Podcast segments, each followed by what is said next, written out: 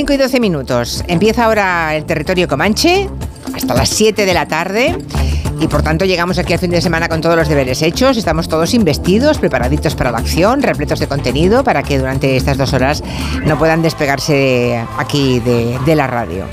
Eh, la verdad es que si al, Comanche, si no, si al viernes se quita ese Comanche se queda en nada. Se queda en nada. ¿Verdad? Sí, Santi Segurola está de acuerdo. Buenas tardes. Buenas tardes. ¿A que sí? ¿A que los viernes sin Comanche no son igual para ti, Santi? No, ni muchísimo. Vivo y muero por el Comanche. Claro.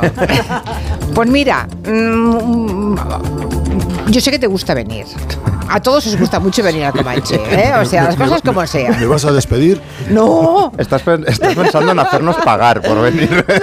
bueno, no, pero Santi hoy tiene noticia calentita para comentarnos. Saludo también a Miki Otero, saludo a Nuria Torreblanca. Muy buenas. Eh, Máximo Pradera llegará un poquito más tarde hoy, ¿eh? Hoy, hoy viene la segunda hora. Viene al galope, creo. Sí. Llegas con noticia calentita porque a Rubiales se ha condenado el Tribunal de Arbitraje, ¿no? De Administrativo de, de Justicia sí, del fútbol, del a tres años de inhabilitación, ¿no? A tres años de habilitación, año y medio por el beso a Jenny Hermoso mm. y otro año y medio por agarrarse las pelotas, así clarísimamente, ah. en el palco, en el palco de... O sea, está, está dividido, uno y medio y uno y medio. Sí, uno y medio, más uno y medio, tres años. por cada pelota. Ya, ya, ya, Exactamente. bueno. Por cada pelotón. Curioso, tres años. ¿Se esperaba eso más o menos o no? Bueno, todo esto en general, digamos que el liderazgo en, mm. toda esta historia la ha llevado la FIFA.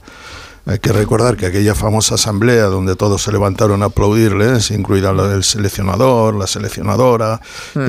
em, generó un entusiasmo impresionante y digamos que el propio Rubiales llegó a pensar que ahí se iba a quedar. Pero claro, al día siguiente la FIFA le sancionó cautelarmente y ahí empezaron a girar todo el mundo. Eh, yo creo que giró. Por convicciones propias, claro. Claro, por unas convicciones muy propias, los dos seleccionadores. y, y, lo que ocurrió fue que, eh, claro, cuando la FIFA te pone una sanción cautelar que luego, mm. un tiempo después, la reafirma, la confirma, y le coloca también tres años de inhabilitación, mm. pues el TAT, este famoso Tribunal de Arbitraje Deportivo, que había sido muy tibio y que en primera instancia le había dicho al gobierno que las pruebas que le habían mandado solo eh, eran suficientes para eh, darle una emitir una eh, sanción Em, grave, pero no gravísima, por decir, es decir, que lo dejaba ahí con la posibilidad de que pudiera seguir en él una falta grave, ni tan siquiera era nada, nada preocupante, por decirlo de alguna manera, feo, indecoroso, lo que tú quieras, pero no era una sanción de verdad. Y eh, claro, la FIFA volvió a entrar, le ha sancionado tres años y ahora el Tribunal de Arbitraje Deportivo ya a la vista de cómo se han sucedido los, los acontecimientos, pues ha bajado también por la misma pendiente y ha caído en los tres, tres, mismos años. Digamos que, mm, vuelvo a decir, yo creo que todo esto se revuelve una vez que la FIFA entra con contundencia en este caso y entonces todo, la fiscalía, el gobierno, eh, yo qué sé, todo el mundo, el, tribunal. Han caído del burro, está claro. No, no es que han caído del burro, ellos estaban esperando a ver qué pasaba, no eran suficientemente contundentes, eh, sí, dejaban, muy típico de, de esta situación y finalmente sabemos que Rubiales está fuera, yo creo que por tres años y es probable que por 300 años más. Sí, porque mm, pasados tres años fuera del circuito, yo creo que. Y, además, hay que decir. Tendrá que buscarse un trabajo. Sí, en política probablemente. Está muy claro ¿En política? Sí, para mí el discurso que lanzó en la asamblea de aquella famosa asamblea donde habló del feminismo falso, artificial, donde... Oh, ¿Pero qué partido puede querer fichar a este señor? Donde habló... No se me ocurre. Sí, a mí sí. Un señor que se toca los perdón, que se toca así a dos manos y que dice... Pues no se me ocurre. Bueno, él, señaló a tres... Eh, eh, no señaló políticamente a nadie, excepto a eh, Yolanda Díaz, eh, Irene Montero. El feminismo, dijo, el feminismo... El mal feminismo. No, no, dijo otra cosa, ahora no recuerdo el adjetivo que El falso feminismo, algo por el estilo. En cualquier caso, una, fue un ataque radical al entorno de Sumar y Podemos, hmm. porque él estaba haciendo... ten en cuenta que estábamos en pleno proceso de, de barajeo eh, para, para encontrar el presidente del gobierno. Y él lo, aprovechó, aunque dicen que siempre ha tenido muy buenas relaciones con el PSOE, y yo no, no, no, lo, no lo desmiento. Bueno, por su padre, ¿no? Por su padre, por sí, que por cierto, su padre, hay una cosa que me deja absolutamente eh, estupefacto, y es que él fue alcalde de Motril, luego se creó un partido semi-nacionalista o autonomista en, en Andalucía, luego desapareció, pero durante los interrogatorios y el proceso que se ha seguido en la federación contra aquellos o para ver qué decían eh, los empleados que pudieran ser luego llamados a declarar, curiosamente estaba su padre en todo aquel proceso. ¿Qué pinta el padre Rubiales en, una, en el edificio, en la comunidad de la Federación Española de Fútbol, como si fuera uno más? De, la Real Federación Española de Fútbol. Todo bueno, como llevarse, es, igual que llevarse a sus hijas ese día a la rueda de prensa, a la comparecencia. Bueno, y la, y la madre. las niñas, para, y la madre, ya se sabe que el que tiene madre hija, o hijas no es machista. Bueno, y la madre que se va. Todos humanos retóricos. claro, claro. Bueno, avancemos. Pero no, no te olvides que él ella, la madre, hizo un reality en una iglesia, se sentaba allí, ¿no? Huelga, huelga, de hambre, nada, iba eh, pasando los eh, medios de comunicación españoles y extranjeros y ella lo recibía como si fuera el primer ministro. Eso era, digamos. Bueno, pero era más que huelga, era, fue de un aperitivo o dos, ¿no? de, un postre. en cualquier caso, si me preguntas. a, mí, se me quedó la duda siempre si comulgaba en la iglesia, porque entonces huelga de hambre, ¿no? Me has preguntado por la política. Mi, su deriva está claramente dirigida a la extrema derecha por eso digo, no, sería un buen elemento para, sería un buen elemento para ellos, sí.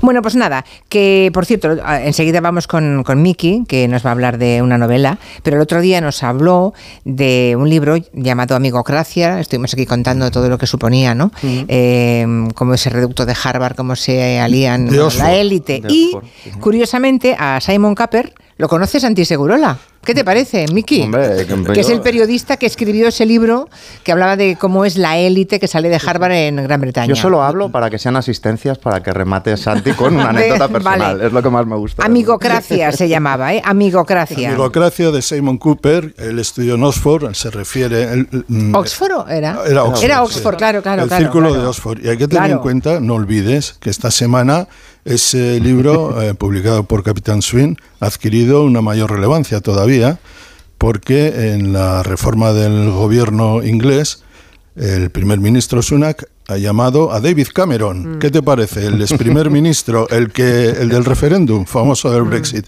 Como ministro de Exteriores, además. es que no tiene desperdicio. Como ministro de Exteriores, pero ¿qué, ¿qué es lo que ocurre? Que David Cameron es uno de los personajes centrales de, esa, de ese cártel, vamos a llamar cártel o cartel de Oxford, que prácticamente ha dominado la escena de la política inglesa, sobre todo en el bando conservador, en los últimos 30, 40 años. Y creo que es un libro magnífico, lo fui a comprar, no estaba en las librerías, me oh. apuré, y ya me lo han conseguido y tengo ganas Yo lo tengo para este fin de semana. Bueno, pues a mí me ha llegado, me ha llegado hoy. Y en cuanto a Simon Cooper, nunca hay que despreciar a un periodista deportivo. ¿Eh? Eso es importante, porque él empezó eh, escribió un libro cuando era muy joven que se titulaba Fútbol contra el enemigo, que era un libro de viajes de un periodista que no tenía un duro, iba recorriendo en, el, en, trenes baratos por toda Europa y por el este de Europa y contando historias de equipos. El libro es magnífico. Ahora Simon Cooper es una de las figuras del Financial Times donde ya no escribe de fútbol, evidentemente. O sea que Simon Cooper es un Santi Segurola. No, no, no, no, es mucho, perdona, no, perdona. A mí no me corrijas, o sea, es un Santi Segurola. Te tengo que corregir porque él hace poco estuvo en mi casa porque está haciendo un trabajo él que luego se publicó con el libro, un libro sobre el Barça. Buenísimo, por cierto. Eh. Buenísimo. Él es eh, muy hincha del Ajax y del Barça. Y volvimos a retomar eh, conversaciones que teníamos hace 20, 30 años. Recomiendo Amigocracia porque nos enseña mucho no solo de lo que pasa en la política británica, en la inglesa, si uno mira por aquí en las escuelas de negocios, en todo este tipo de, asuntos. En el Colegio del Pilar. En, las, familias de Rancia Bolengo y tal, Quedó claro la semana pasada, ¿eh? cuando lo contó Minky la semana pasada nos quedó claro. Yo venía en el metro y no lo escuché. Ah, qué pena, qué pena, qué pena. Ya lo sabías. Bueno, vamos a lo que vamos, avancemos. Venga, que hoy Miki nos quiere hablar de una novela de uh, Carlo Padial que se llama Contenido. Contenido, sí. De... la música de estudio abierto. ah, Pierre, Pierre, Pierre Henry. A ver, vamos a escuchar un poco.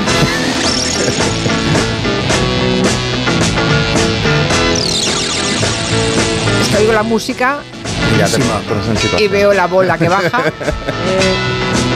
bajaba una bola en, la careta de estudio abierto.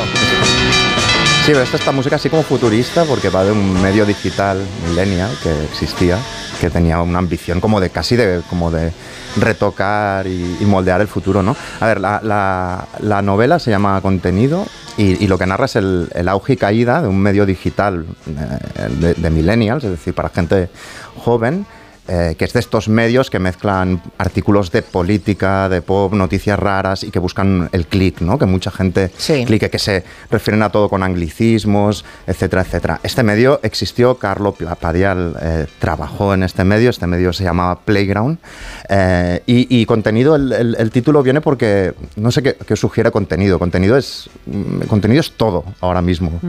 todo tu tío abuelo borracho en Nochevieja, si le grabas y lo subes a redes, es contenido. La victoria de Samotracia es contenido. Eh, tú llorando delante del espejo puede ser contenido si lo subes, ¿no?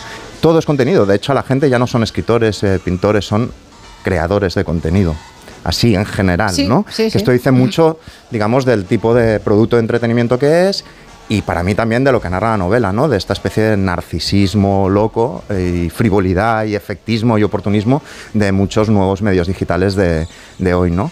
La novela lo que hace es eh, retratar esto y retratar esta neurosis. A mí me recordaba, leyendo eh, contenido de Carlo Padial, una cita de, de Ballard, de J.G. Ballard, os la leo si queréis, ¿eh? Y luego me decís cuánto tiempo pensáis que tienes, ¿no? Seremos la estrella y el actor de reparto. Nuestras acciones se grabarán en vídeo. Por la noche daremos un vistazo al material seleccionado por un ordenador que elegirá el mejor perfil, el diálogo más ingenioso, las experiencias más afectuosas con los filtros más benignos. ¿Cuántos años tiene esto? Tiene casi 50 años. Vale. el tipo definió a mediados de los 70, en un artículo de usuarios para, de la guía del usuario para el nuevo milenio, total, ¿eh? ¿eh? describió el actual estado de las redes sociales, de, Twitch, etcétera, etcétera. ¿no? Lo que hace Carlos es como atrapar, digamos, esta mentalidad, este caldo cultural que hay, que hay ahora, y lo hace centrado en este portal o este medio digital en el que trabajó, en Playground, que nació en el año 2008 como una web eh, más o menos musical, pero que poco a poco eh, fue incorporando contenidos de, como hicieron otros portales como Vice y otros portales nuevos, eh, contenidos de política, de reporterismo, etcétera, etcétera. ¿no? Playground, que quizá no suene mucho, bueno, pues llegó a ser el, medio con, más tráfico de vídeo de España y está entre los 15 primeros de todo el mundo. Es decir, tenía, tenía 15 millones de seguidores en, en, Facebook, que es aproximadamente el triple de lo que tenía el país y más de lo que tenía en ese momento el New York Times. Es decir, en unas dimensiones enormes. Un mes antes de petar, eh, tuvo 290 millones de visualizaciones a través de Facebook. Tenía más seguidores y más tráfico. no, en el caso bastante más tráfico que el país. Creo que no lo vi nunca. Es muy fuerte porque lo que hacía además eh, este, este medio de comunicación incidía en los, en los mm. debates de la gente de, de, menos de 35 años sobre todo. Es decir, la forma de pensar del millennial en parte está bastante moldeada. Por eso dices que no te sonaba, es normal han pasado cinco años, pero, te pongo el último vídeo que lo petó, a ver si te suena más. Es eh, este que es el trap de las meninas, también conocido como Velázquez soy guapa. Quiero salir en un cuadro de Velázquez. Mami, ¿por qué no me pinta mi Velázquez? Porque siempre salí tú y el papa. Mami, ¿será que, que yo no soy muy guapa? Dime guapa, dime que soy guapa. Dime que no has visto, princesa más bonita, Velázquez. Yo te parezco guapa, señorita Margarita. Yo solo con lo ordené. Bueno, este de Velázquez Soy Guapa lo pusimos aquí, me acuerdo perfectamente, en la mesa de redacción y hablamos. Sí, llamamos. Al autor, que vas a hablar de él, de Cristian, en ese momento. Y además hicimos otra cosa. En ese momento también llamamos a nuestro querido Juan Adrián Sens y le pusimos el ¿Y qué dijo? Le hizo gracia. Esto es horroroso. A mí no me gusta que se comente las meninas de esta pues Pero es muy bueno, ¿eh? porque es como un análisis del cuadro magnífico. O sea, saltó al mundo real, digamos. Es muy fuerte. Lo de Velázquez, soy guapa. Este vídeo, y solo se puede ver en un canal, porque lo hablaba el otro día con, con Quintanilla, solo en el canal de Playground, lleva más de 12 millones de visualizaciones. Es decir, son cifras verdaderamente. No estoy hablando de una cosa eh, de minoritaria. El, autor es Cristian eh, Flores, que en ese momento cobraba la friolera de mil euros y tenía un contrato en prácticas, y encima, eh, digamos, luego tuvo problemas con el contenido porque se lo quedó, se lo quedó Playground. No, no, no solo el vídeo este, sino el formato, digamos, ¿no? Bueno, para que veáis, digamos, las dimensiones de esta especie de fiebre de oro digital. Lo que pasa es que como todo se hacía a través de Facebook, en 2017 Facebook cambia su sistema, cambia su algoritmo y de ofrecer contenidos de otros medios digitales en Facebook los oculta. En ese momento el tráfico en días cae un 80%. Y unos meses después empieza un proceso de despido, un ERE, que de 160 empleados de Playground echan a la mitad en cuestión de, semanas. Y de aquello queda poco. Esos grandes medios de comunicación han ido quedando atrás y lo que quedan son los influencers o sobre todo los, los de Twitch. Digamos que es una época que hace cinco años, pero que ha cambiado el panorama. Pero que quedan, pero, quedan ahí las imágenes para el resto de la vida. Los vídeos quedan, la mayoría, los artículos no quedan todos, porque yo lo he mirado porque hay mm, de Playground salieron muy buenas firmas. Eh, no sé, estoy pensando en Ana Pacheco, por decir un ejemplo, ¿no? Y muchos de los vídeos no están. Bueno, pues lo que ha hecho Carlo, que trabajó allí al, al, mando precisamente lo que tenía más éxito, que eran los eh, vídeos, que Carlo Padial eh, ha hecho un poco de todo, o sea, es decir, ha hecho películas con Berto Romero, era colaborador de Buenafuente, ha tenido un montón de éxitos virales de vídeos que os sonarán si os los explico. Por ejemplo, en el momento más caliente del Prusés tenía un vídeo que se hizo viral de un tipo que se había tatuado en la nalga la cara de Puigdemont, justo cuando se fugó, que esto fue un absoluto hit. Y luego es un tío eh, que es un escritor humorístico finísimo, eh, como una especie de, de, cosa de humor judío de Philip Roth o de Larry David. Eh, y hay, hay una cosa que hace Carlo que a mí me gusta mucho, que es una cosa que decía Elias Canetti, el premio Nobel, que decía, hay que escribir eh, cogiendo al siglo por las, solo, por las solapas, coger el siglo por las solapas, que quiere decir hablar verdaderamente de lo que está pasando ahora. Carlos es este, os pongo un vídeo de él hablando, por ejemplo, de los hijos justo después de la pandemia, cuando estábamos saliendo. Son niños que no saben nada, solo saben decir, oh my god, oh my god, porque se lo han oído a las ratitas. Esa es su única manera de relacionarse con el mundo. Les echas la bronca y te dicen, oh my god, y se van corriendo. Imagínate cuando vayan a buscar trabajo y en el currículum solo ponga, he visto todas las temporadas de, de Peppa Pig y pasé la perricela en octubre. Suscríbete y dale al like. Sobre toda una generación que solo sabe hacer unboxings, abrir paquetes y decir, oh my god, estamos preparados, porque eso es lo que viene con tus hijos y los míos. Es un momento clave de su formación y, casi con toda probabilidad van a estar en casa viendo Mikel Tube y jugando al Super Mario Kart. O sea, con ese aprendizaje y tanto Super Mario Kart como mucho podrán ser repartidores a domicilio. esto es toda la parte negativa y después se pone en clave positiva, que es esto. Más cosas buenas de que no vayan al cole. Quizá gracias a esta desgracia pongamos final del delirio social que lleva a los padres a pensar que el 90% de sus hijos son superdotados. Eso está muy bien, vamos a acabar con eso. Nadie va a pensar ahora ya que sus hijos son superdotados, porque no van a saber ni, ni sumar no van a saber ni escribir sus nombres. O sea, creo sinceramente que todo iría mejor si las familias dejaran de animar incondicionalmente a sus hijos. al menos disminuirían los cretinos. Ahora tenemos una oportunidad. Y los baby boomers crecieron viendo la tele y mira qué bien les ha ido. Tuvieron energía suficiente para destruir el planeta. bueno, este es Carlo Padial, como veis, y su, su pluma, digamos así, en texto es aún más fina, aún más precisa, aún más descacharrante pero muy profunda a la vez. El, todo el libro es una, como una especie de retrato antropológico de estos tiempos que nos ha tocado vivir, un retrato de Barcelona, de la ciudad, que él, que lo define como una plaza dura llena de pijos violentos, sobre todo en los ambientes eh, creativos. En el personaje, por ejemplo, acaba de tener un bebé y entonces tiene que entrar a trabajar eso y se pregunta, ¿qué le voy a dar al bebé? ¿Un mus del Mercadona? Eh, habla, es un retrato también del tipo de gente que va en el AVE, que le dice llama a todos sus contactos para decir te llamo desde el AVE eh, y explica un montón de cosas de este universo muy muy loco de Playground cada vez más más grande donde había departamentos palabras en inglés para todo. Dice que el conserje pedía que le llamaran Head of Daily Onboarding porque todo era con, con términos en inglés. Y había un controlador de flow y que lo que hacía era controlar el ánimo de los trabajadores y ponía sacos de quinoa para que la gente cuando estaba estresada metiera el brazo hasta abajo y se relajara metiendo estás mirando con una cara como de que me lo estoy inventando. No, pero veo que sí. me lo estoy inventando todo. Y de la tote bag, que es estas bolsas de, sí, tal, dice que la tote bag es la prenda icónica de, esta, de la precariedad de esta generación, porque es precaria, incómoda, floja, literalmente pendiente de un hilo y agarrada a una tela donde no caben muchas cosas más allá de un logo o de una frase que intentamos que nos defina. Em, la novela es muy, muy, muy divertida y solo para acabar os quería, no sé si tengo tiempo, os quería leer un párrafo, si os parece, cómo, cómo empieza. Dice, Silicon Valley fue creado por ingenieros aeroespaciales, gente brillante con cocientes intelectuales estratosféricos que llegado el caso podrían enviar un cohete a la Luna. En España, las startups, este tipo de empresas, las monta gente que antes trabajaba en una tienda de alquiler de esquís en Baqueira Beret, propiedad de sus abuelos. Personajes muy extraños que nadie acaba de entender de dónde han salido. Sujetos que se han conocido en un gimnasio o en el parking del Apolo y deciden montar una empresa tecnológica porque les parece cool, les suena bien. Steve Jobs parecía un tipo guay, ¿no? ¿Quién no quiere tener una máquina recreativa en su oficina o beber smoothies rodeado de peña fresca? Pero el resultado es precario, lamentable. El efecto que producen los emprendedores digitales en España es parecido a cuando ves en la prensa o en la tele a solterones de San Cugat bailando música country en un polideportivo demasiado iluminado. Es extraño, es triste. Algo no encaja. Tremendo. Pues nada, eh, ¿Se llama? Contenido de Carlo Padial. Contenido de, Carlo Padial. Seguramente le has vendido unos cuantos libros, eso es lo que le va a encantar. Es muy, como mínimo descacharrante y si conocéis un poco la realidad barcelonesa, eso directamente es un retraso finísimo. Enseguida hablamos ahora con Muchachito Bombo Infierno. Sí, que acaba de publicar nuevo disco y es buenísimo. Enseguida hablamos con él. En Onda Cero, Julia en la Onda con Julia Otero. Me siento hoy como un halcón llamado a las filas de la insurrección.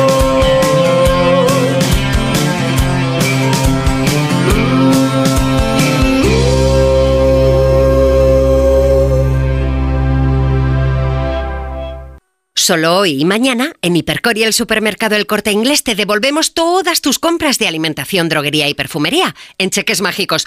Todas. Si compras 10 euros, te devolvemos 10 euros en cheques mágicos. Si compras 100, te devolvemos 100 y así en todas tus compras. Solo hoy y mañana, cheques mágicos en Hipercor y Supermercado El Corte Inglés. ¿Qué necesitas hoy? Ah, un precio que... ¿Cómo? Las ofertas Black Friday de Costa solo tienen un efecto secundario. Te dejan sin palabras. ¡Wow! Viaja con las ofertas Black Friday desde 399 euros. Reserva tu crucero con viajes el corte inglés y consigue más ventajas. Descúbrelas en tu agencia hasta el 30 de noviembre. Dijeron que los radares eran por tu seguridad. Que cobrarte por aparcar en la calle era para que tuvieras sitio y que las zonas de bajas emisiones eran por tu salud. Ni seguridad, ni aparcar, ni salud. Esto solo va de meterse en tu cartera. No eres su cajero automático. Reacciona, responde, recurre. De vuelta, que no te lío. De vuelta, 900-200-240. 900-200-240. O devuelta.es. En CEPSA todos nuestros clientes son de 10, pero de 10 de 10. Por eso seas particular o profesional, tenemos una promo de 10 para ti. Ahora si eres de CEPSA Go o de Starresa, ahorras 10 céntimos por litro en tus repostajes. Y si aún no lo eres, únete ya en cepsa.es y te damos 10 euros de regalo de bienvenida. Ven a CEPSA y disfruta de una promo de 10. A veces recuperarse cuesta mucho. Recupérate tomando Astenolit Recuperación 3 en 1. Un vial diario de Astenolit Recuperación con vitaminas, triptófano y zinc te devuelve tu vitalidad, ánimo y defensas en solo 12 días. Astenolit de Laboratorios ERN. Aquí tiene, señor, su cuenta. No, no, ya me la darás en 2024. Solo en los 10 días Nissan, llévate un Nissan con entrega inmediata y no lo pagues hasta abril de 2024. Vende el 15 al 25 de noviembre a tu concesionario Nissan y aprovecha las mejores ofertas antes de que se acaben. Antes no podía ni moverme, que si la espalda, las rodillas. Desde que tomo Flexium soy otra. Flexium contiene manganeso que ayuda a mantener mis huesos y eso con los años se nota. Flexium de Pharma OTC. Con el gas, evite riesgos. Vigile que la combustión sea correcta. Llama azul sí, llama amarilla no. No obstruya las rejillas de ventilación ni el tubo de salida de gases de calderas y calentadores. En instalaciones individuales, instale solo calderas y calentadores estancos. En instalaciones de butano propano, vigile el buen estado del regulador y del tubo flexible. Y recuerde que las instalaciones se deben controlar cada cinco años. Por favor, utilice el gas con responsabilidad y seguridad. Comunidad de Madrid. Hola, vecina. ¿Y si ponemos una rampa para salvar estas escaleras? ¿Conoces el plan de ayudas Transforma tu barrio? Mejora la accesibilidad, salubridad o eficiencia energética en viviendas de Orcasitas y barrio de San Pascual. ¿Y dónde podemos pedir la ayuda? en transforma.madrid.es hasta el 18 de diciembre. Transforma tu barrio. Transforma tu vida. Ayuntamiento de Madrid. Disfruta la cocina asturiana en Restaurante Couzapin. Las mejores faves de Madrid, excelentes productos de temporada, esmerada atención. El sabor de Asturias está en Couzapin. Llegas al rastrillo de Nuevo Futuro buscando una lámpara y te llevas un bolso, una silla, unas gafas, hasta te tomas una copa. Te esperamos del 17 al 19 de noviembre en la Galería de Cristal del Palacio de Cibeles. Rastrillo Solidario de Nuevo Futuro. Encuentra de todo mientras colaboras. Decorman ejecuta obras integrales de interiorismo, decoración y reformas en viviendas particulares o locales comerciales de cualquier tipo. Al contratar tu proyecto integral con Decorman, te olvidas de todo. Nuestro objetivo es tu absoluta tranquilidad, sin anticipo de cantidades y llave en mano. Llama ahora y sin compromiso pídenos presupuesto. 91 609 3370 o decorman.es. Este Black Friday no te gastes el dinero, gánalo, porque es Black Friday. Yamóvil es el concesionario que más paga por tu coche si está bien cuidado y corremos con todos los gastos. Empieza a ganar dinero con Yamóvil, más de 50 años haciendo lo que más nos gusta, comprar tu coche. ¿Te imaginas un lugar donde jugar a ser policía o bombero? ¿Donde probar los últimos videojuegos, practicar tus deportes favoritos o descubrir el origen de los colores? Existe y se llama Juvenalia, un espacio de más de 50.000 metros cuadrados en los que aprender esta Navidad será divertido. A partir del 22 de diciembre, dos únicas semanas en IFEMA, a la venta en entradas.com y juvenalia.es. Solucionesconhipoteca.com. Préstamos desde 10.000 hasta 3 millones de euros. ¿Necesita liquidez? ¿Necesita dinero hasta la venta de su casa? ¿Necesita un préstamo para cancelar deudas o un embargo? Solucionesconhipoteca.com. 91 639 9407. Préstamos desde 10.000 hasta 3 millones de euros. Solucionesconhipoteca.com. Grupos Eneas. Caramba, Marta, hace un mes que no te veo y pareces 10 años más joven. Tú te has hecho algo. Claro, una blefaroplastia en Clínica Barragán. Se lo diré a mi cuñada, que menudas bolsas tienen los párpados. Que llame al 91 300 2355. Clínica Barragán 91 300 2355. Cecchini es el vermut artesano y tradicional de Madrid. El vermut de toda la vida con la calidad y sabor de siempre. Pídelo en tu bar o terraza preferidos, de grifo o botella. También puedes comprarlo en las tiendas de tu barrio y en vermutcecchini.com. Su sabor te conquistará. Vermut Cecchini, tu vermut. De cero al infinito, con Paco de León. Los virus y bacterias emiten sonidos. ¿Puede establecerse una relación entre una obra de arte y la ciencia? ¿Por qué los albinos suelen tener graves deficiencias visuales? Si son curiosos, quédense, porque no les vamos a defraudar. Aquí en Onda Cero, vamos de cero al infinito. Un programa para mentes inquietas. A las 4 de la madrugada del viernes al sábado y siempre que quieras en la app y en la web de Onda Cero. Te mereces esta radio. Onda Cero, tu radio. En Onda Cero, Julia en la Onda, con Julia Otero. que no me quieres bien, pero eso me da igual. Hoy no puedes obtener.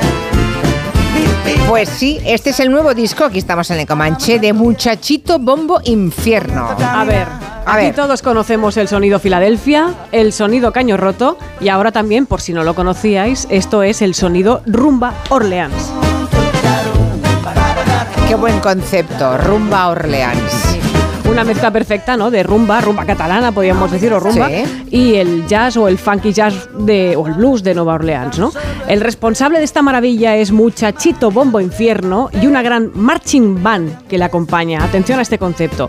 Las canciones de Muchachito Bombo Infierno, bueno, pues tienen una gran carga social a la vez que ironía. Son canciones que te hablan de la vida cotidiana porque este muchachito se llama Jairo Pereda y empezó por las calles de su ciudad a tocar, Santa Coloma de Gramanet, eh, en la calle, tocando en la calle, con su primer grupo que se llamaba Trimelón de Naranjus. Caray.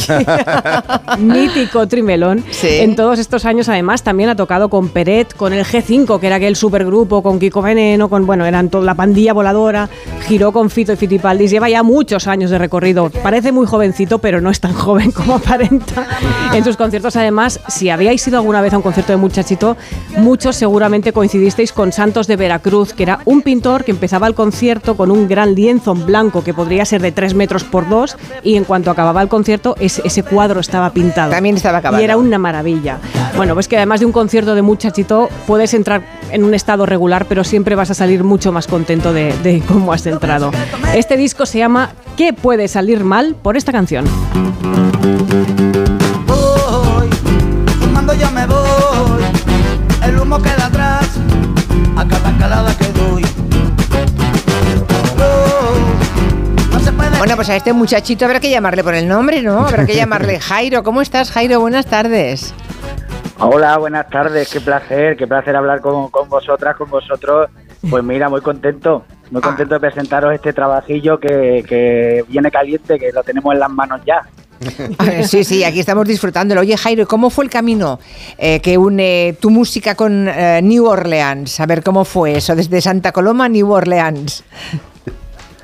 Pues porque me apasiona mucho la- las dos cosas, ¿no? La, la, la, la historia de la rumba catalana y la, y la historia de la música de New Orleans, ¿no? Sí. Me, me parece fantástico. Entonces, eh, me gusta mezclar esos patrones mm, que vienen de muchos de la, de la música militar, de la música de entierro y de la música de, de- de a pie de calle, con la construcción de lo que es la rumba catalana, que son eh, canciones eh, eh, con, la, con la letra muy hecha a la contra, de- a contratiempo, y jugar un poco con la metáfora. Mm. Sobre todo es un disco que no tiene melancolía alguna. No quería hacer una cosa eh, romántica, eh, eh, cero de amor, y está muy inspirado en las letras aquellas que hacía el Gato Pérez, que, que era un, un amor pues distinto, genérico, ¿no? A, a- a dar amor al mundo, al barrio. Sí. Eh, y eso es lo que lo que me hacía falta a mí ahora mismo, ¿no? Que tiene Y, una- eh, Está bien lo de cero amor, me ha encantado. Tiene una versión de- del Gato Pérez, ¿no? Gitanitos Sí, y morenos. de. ¿La quieres escuchar, Miki? Me encantaría, La me queremos, encanta la esa canción. Sanitos y morenos son los haces del compás Y por la sangre le suben al alto un pulso ancestral Y ahora viene este cantante por acero del sabor Es que nos consta que Jairo siempre que puede reivindica la figura del gran Gato Pérez. El gato es que, bueno, revolucionó lo que lo que era la rumba y, y el anagrama sin él sería imposible de, de que continuara, ¿no? Como, como involucró muchas cosas y un sonido distinto y esa, esa peculiaridad que tenía él, ¿no?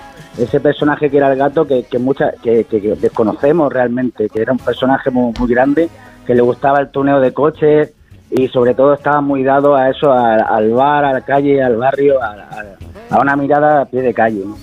Oye, Jairo, ¿tú qué edad tenías cuando empezaste a tocar la guitarra? Bueno, yo empecé a tocar la raqueta. Podía haber sido tenista, pero, pero el deporte nunca se me dio bien y entonces acabé con la guitarra, ¿no? Pero yo le, le pedí a mi madre con, con seis años una guitarra y un sombrero. Yo quería esas dos cosas con seis años, lo tenía muy claro. Guitarra y sombrero. madre ¿Qué- Por cierto, ¿qué tipo de sombrero? Espera, espera, a ver. Pues uno como el del gato, ¿sabes? Así, porque Ah, vale. yo le pedí el sombrero por el, por el gato Pérez y la guitarra por Pérez, ¿no? Para mí eran los dos superhéroes míos de, de la infancia. Y, mi madre me regaló un sombrero. Ah, muy bien, muy bien. La guitarra, la guitarra pasó, pasó de todo. Y ya eras muy personaje ya desde niño, ¿no, Jairo? Tú ya de pequeñito ya eras personaje y te lo siguen diciendo seguramente, que tú eres un person, un person, ¿no? Ahí donde vas. Bueno, soy un tipo raro porque de pequeño me, me costaba ir con pantalones cortos, siempre iba con pantalones largos y ahora que soy mayor voy con pantalones cortos. Soy como, como, como el espinete que se ponía el pijama para dormir, pero bueno, eh, no, no, he tenido mucha suerte de, de- de poder a esto llamar curro, de, de compartir con, con gente que han mirado mucho, ¿no? Como hablabais de, de Pérez, que fue un- una pasada poder conocerlo y reírnos con él, lo que una gran suerte y bueno, y me, me siento un afortunado, me sigo sintiendo un afortunado de hacer esto. Y además llevas una marching band, que eso, Jairo, no lo lleva nadie casi en este país. Una marching band ho- hoy día es una cosa bastante que así has grabado el disco y eso en un concierto es muy espectacular. Sí, está, está pensado este disco para, para hacerlo precisamente con esta banda, que es una banda que, que, que podría tocar de, por la calle, es una como una charanga o una, o una chirigota o las bandas de New Orleans, y, pero con, mucha de- con mucho toque de rock and roll y esa, ese punto de, de- del acento rumbero, ¿no? Y nos acompaña Santos también, Santos de Veracruz también está con nosotros, con los cuadros. Y, y bueno, es un disco pensado para, para hacer con ellos y, y una gente muy divertida. Me lo estoy pasando genial. Que con algunos llevo pues 20 años, con otros llevo 7 y con Santos ya ni los cuento, porque lo conocí a los 9 años, o sea que ya... Eso, familia. Pues nada, muchachito, muchachito bombo infierno. Muchos besos y mucha suerte con ese. ¿Qué puede salir mal? Que la respuesta sea nada, por supuesto. Un beso. Muchísimas gracias, un besazo a todos, gracias. Oye, de concierto 20 de enero en la Riviera de Madrid, 27 ne- de enero Sala Salamandra del Hospitalet. Pero falta mucho para eso. Hay que apuntárselo en la agenda para Vale. decirlo el viernes antes. En si enero no- os lo contamos. Tú imagínate, Sí, el verdad. 20 de enero, Solo madre son, de Dios. Solo son dos meses. Dos meses puede ser una eternidad. Madre mía. es verdad, que se lo pregunten a. Como, nada, me- como, como palmes. hablaba- El que palme quiere decir es la eternidad. Hablaba el muchachito mucho de- del gato, que tiene la frase más sabia de mí, de la- para mí de la historia, para las claves para una vida, que él decía que tenían que ser, las tres claves de, de la vida buena son calle, biblioteca y atalaya. Gitanitos y morenos son los haces del compás. Bueno, esta tarde, esta semana, mejor dicho, pasa por España una gira muy especial. eh, son los conciertos para recordar a la banda Big Star y por lo visto hay un cartel de músicos espectacular. Están llenando todas las salas donde actúan, ¿no? En todas partes. Creo Cuéntanos, que- Santi, creo que lo viste ayer, ¿no? Sí, creo que, que tocan hoy en Gijón, hoy o mañana, Sí. así que la gente de Gijón que no se lo pierda. Yo creo que Miki estuvo. Mañana ¿no? en Gijón. ¿eh? Mañana Gijón, sí, en la sala Albeniz de Gijón. Y estuvo en la sala Apolo, por mis sí. noticias. ¿Que ¿Estuviste, Miki? Sí, estuve. Se te caen las le- lágrimas. me le- no, se me cayeron literalmente las lágrimas. Bueno. Hice tres cosas que no hago nunca ya. Una es ir al concierto con la camiseta del grupo, check, cosa que hice, y además aparecí en- por culpa de ello en la crónica de ABC. Ostras. Eh, número dos, eh, cerrar los, los ojos mientras la banda toca. Lo hice varias veces. Y número tres, llorar. Hacía mucho que no lloraba en un concierto y lo hice. Concertín, por ejemplo. Eres, eres un sentimental y yo también. O sea, también lloraste. Pues casi. Además, Casi. Te, te voy a decir una cosa. En, yo, en la Riviera estuviste, En la ¿no? Riviera, ¿Fue? sí. Yo salgo muy poco por las noches, prácticamente nunca, con la pandemia y todo esto. Pues es una pena porque ahora tienes Madrid muy entretenido por las noches en las calles. Sí, sí, pero justamente Y muy cerca no, de es- tu casa. No, es- no es la fiesta que me apetece. Ya me imaginaba. Y mm, en cualquier caso, me alegré mucho de estar con mucha gente para ver a una banda, bueno, a unos grandes músicos de varias bandas, de Ren, de los Decibelios, DBs, de eh, los Posies, el guitarra de Madre Wilco, mía. o sea, lo mejor de lo mejor, y el batería original de eh, Big Star. Big Star era una banda que no tuvo ningún éxito. Eh, no creo que me lleve la contraria a Mickey. Eh, apareció en 1972 haciendo un tipo de música, eran de Memphis, del profundo suramericano, pero su música estaba estrictamente relacionada con el pop inglés, sobre todo con los Beatles, con los Kings, aquí estamos escuchando.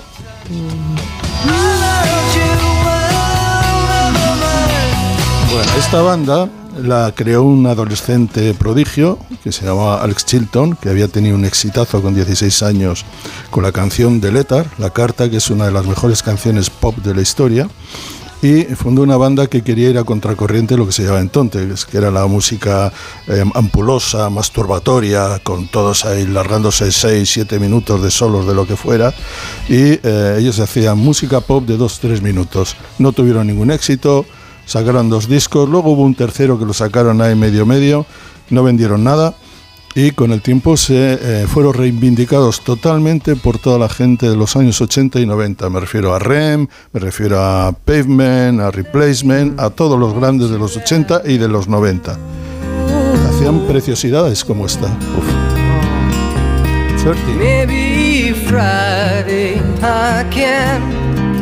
Get tickets for the dance.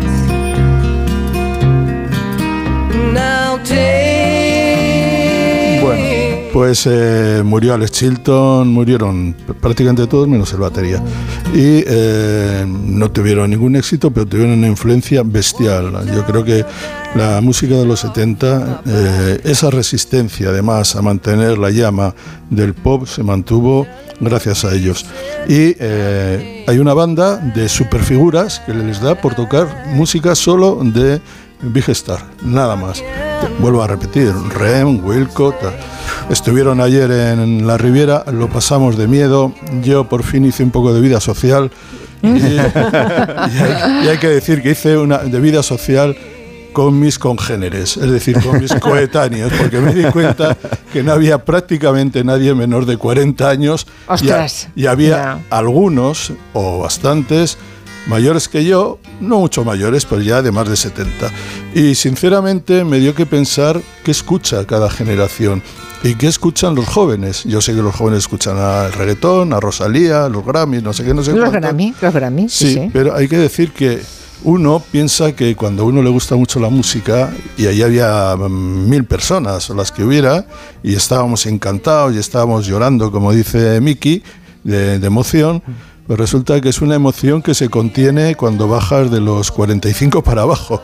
Y es que ahí no les interesa prácticamente nada el rock o les importa muy poco. En cualquier caso, me lo pasé divinamente y fue un concierto memorable por lo que significó aquel grupo, por lo que significó para mí en mi aprendizaje musical, por decirlo de alguna manera, que yo era un adolescente, y por lo bueno que, lo, lo bueno que estuvo la reunión. Hay, hay algo que decía Peter Buck de REM, que es que Big Star son como un saludo secreto masónico, ¿no? Sí, es decir, que es como una secta secreta que si te, Ahora es tremendo, o te ¿eh? gusta o no te gusta. Y de hecho los fans son muy, muy fans. A mí me lo, son me lo descubrió a los 18 años o así un amigo mío eh, de Galicia, se llama Suso. Hace mucho que no hablo con él. O sea que muchas gracias, No, Suso. no. Si estás ahí, pues Suso... eh, directamente se carteaba en los primeros pasos de internet, se carteaba con una exnovia de Alex Chilton para, para, para, este sacar información de- del cantante de Big Star. Decía que, eh, siguiendo la reflexión que de lo que contaba antes Santi, que no habían tenido ningún éxito y que, en cambio habían sido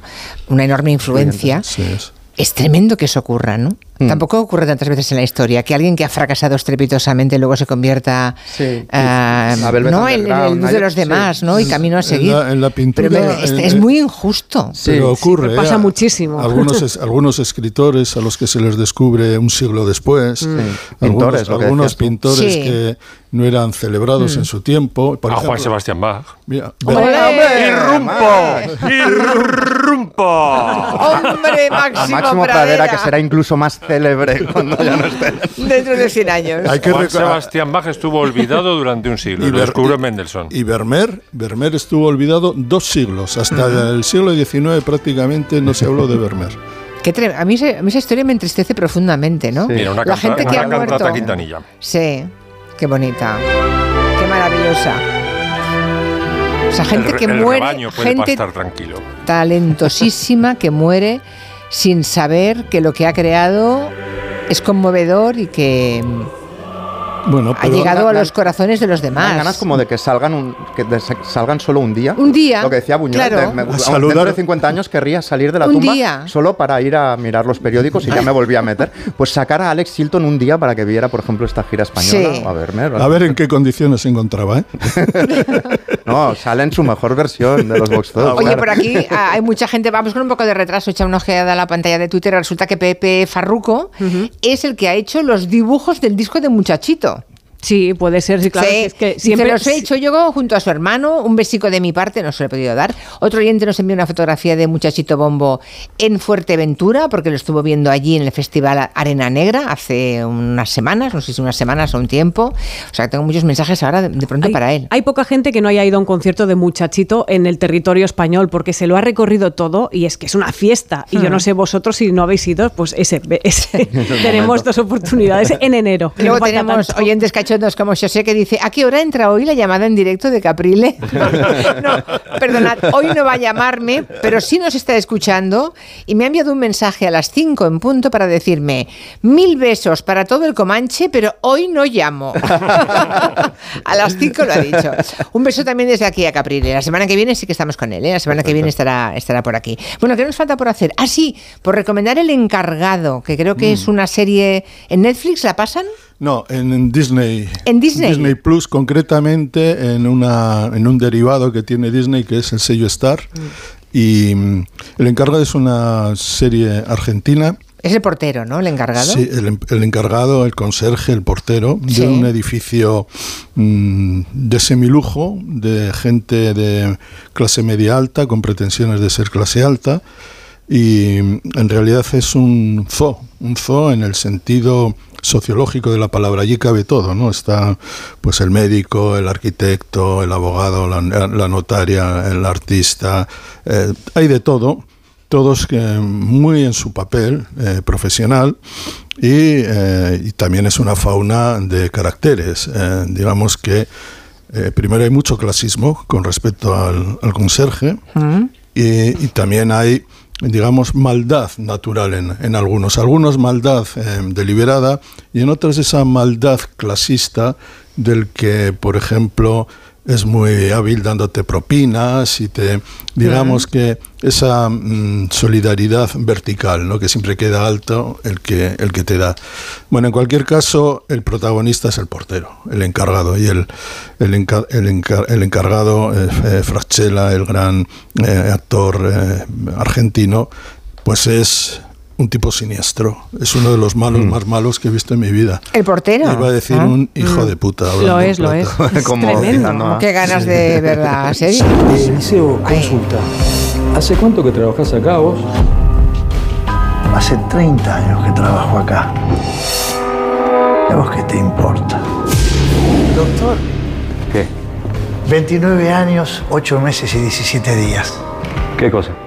Es que el otro día me preguntó cuántos años hace que trabajaba acá. Doctor Zambrano, flamante presidente del consorcio, tiene una propuesta más que interesante para hacernos. Se trata de una pileta, en la terraza, en un espacio enorme. La terraza está la casa del liceo. La idea es prescindir de la figura del encargado, que a mi criterio es una antigüedad total. Ah, o sea, entiendo. O sea, la, La- comunidad de vecinos decide cargarse sé, el portero. él- él tiene- vale. él tiene- cargarse en el sentido de Sí, laboral. él- él tiene- Laboralmente. Tiene una caseta en la que vive arriba y, claro, quieren hacer una piscina, un solario y un gimnasio. Y les molesta la arriba. caseta del Les portero, molesta claro. mucho y, se- y la, quieren derruir. Esto, digamos, nos pone a todos en, eh, a favor de este malvado. Pero hay que decir que también es una metáfora. Poco uno entiende ese edificio como el Estado y uno entiende a este portero conserje como la Stasi, como la Stasi o como la Gestapo. La policía, él tiene el poder y tiene el poder porque tiene la información. Él lee las cartas, él entra a los pisos, él tiene las llaves, él se entera de todos los rollos amorosos que hay, de todas las Bueno, real como la vida misma. Eso, Esto es así, ¿eh? Entonces él tiene poder y tiene poder, un poder que no quiero perderlo. No es que no quiera perder la casa, que no. Lo que no quiere eh, eh, perder es el control absoluto que tiene sobre, sobre ese edificio. Y entonces empieza a maniobrar. Y las maniobras son geniales. Y hay que decir que Guillermo Fraschella es un actorazo impresionante. Toda la serie gira alrededor de él. Y a mí me parece que eh, nos dice mucho de la condición humana, pero yo también diría un poco de la condición social y yo diría también más hasta de lo que es el control, la información, eh, el- los agentes secretos en, la, en el funcionamiento del edificio del Estado. Vale, nos quedamos con eso. Y la información es poder, creo que lo he leído en algún sitio, ¿verdad? pues va a ser eso, que la información es poder. Por aquí os encargan que os ocupéis, que alguien se ocupe de Art de Bogotá. Así que es el fenómeno musical de este año, que no Sí. tocan reggaetón y que, se, y que Sí. no estamos diciendo No, es nada de hay, ellos. hay excepciones a lo que ha comentado Santi, a Ya. Bogotá, Carolina Durante, Mujeres, que son grupos jóvenes eh, que arrastran a mucha gente. Y las Eh, ginebras, que son buenísimas. Las ginebras, sí. Bueno, pues Y las que hagamos, hemos hablado ya. hagamos un pack de esa gente joven que Sí. está A poner petándolo, aunque no sea reggaetón. Ah, Santi, adiós, hasta la semana que viene. Adiós, Miki. Chao, enseguida estamos contigo, Máximo, ¿vale? Y con Joana Bonet y con Noelia Danez. Noticias de las seis.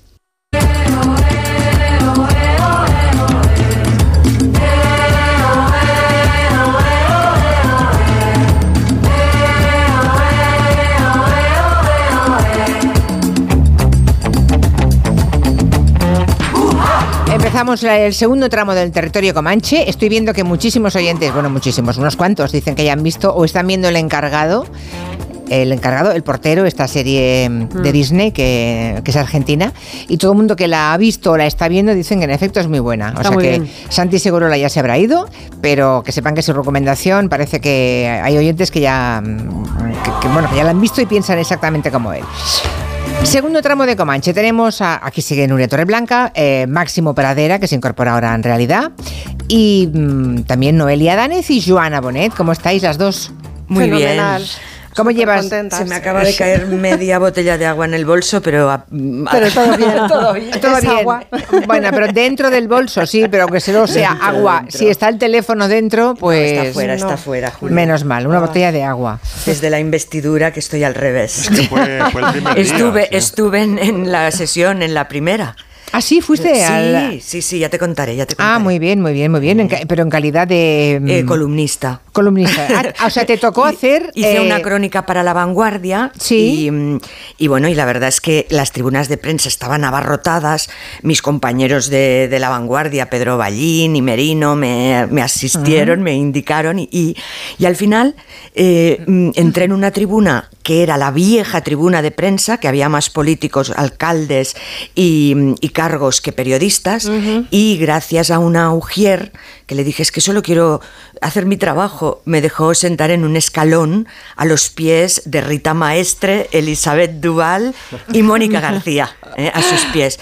Y bueno, y aún tengo agujetas, Julia, dos horas eh, sentadita, Agachada, ya, agachadita. uf. Ya, ya, ya, ya. eh, yo que no soy... ¿Y cómo de- se me ha escapado a mí esa crónica de la vanguardia? Yo tampoco la he visto. Escenas de un ¿eh? Que yo matrimonio. leo siempre a ¿Escenas? Joana. Hombre, por favor, yo también siempre leo. Sí, bueno, pero es muchas que no gracias. nos las mandas. Bueno, si es que no... Es que no tienes tiempo. ya. Escenas, además, bueno, la para buscaremos a- mandarla, la- tampoco vamos Sí, a, hombre, a nosotras sí. y a este ego trip de, de mandar el articulito. Bueno, pues ahora, ahora por no mandarla la estamos buscando varios cientos Ay. de, varios cientos de Qué miles. buenas compis sois. Escenas de un matrimonio, vale, perfecto. Eh, por cierto, hablando de investidura, Noelia Danez, que vive cerquita de Ferraz, ¿cómo lleváis las noches? Pues estamos hartas, estamos muy cansadas, como, como, como supongo que entenderéis. Qué. Hombre, por favor. sí. Hombre, es que esto ya empieza a ser sus Sanfermines personales. Me parece que están patrimonializando el espacio público para hacer algo que no tiene nada que ver con el derecho de manifestación.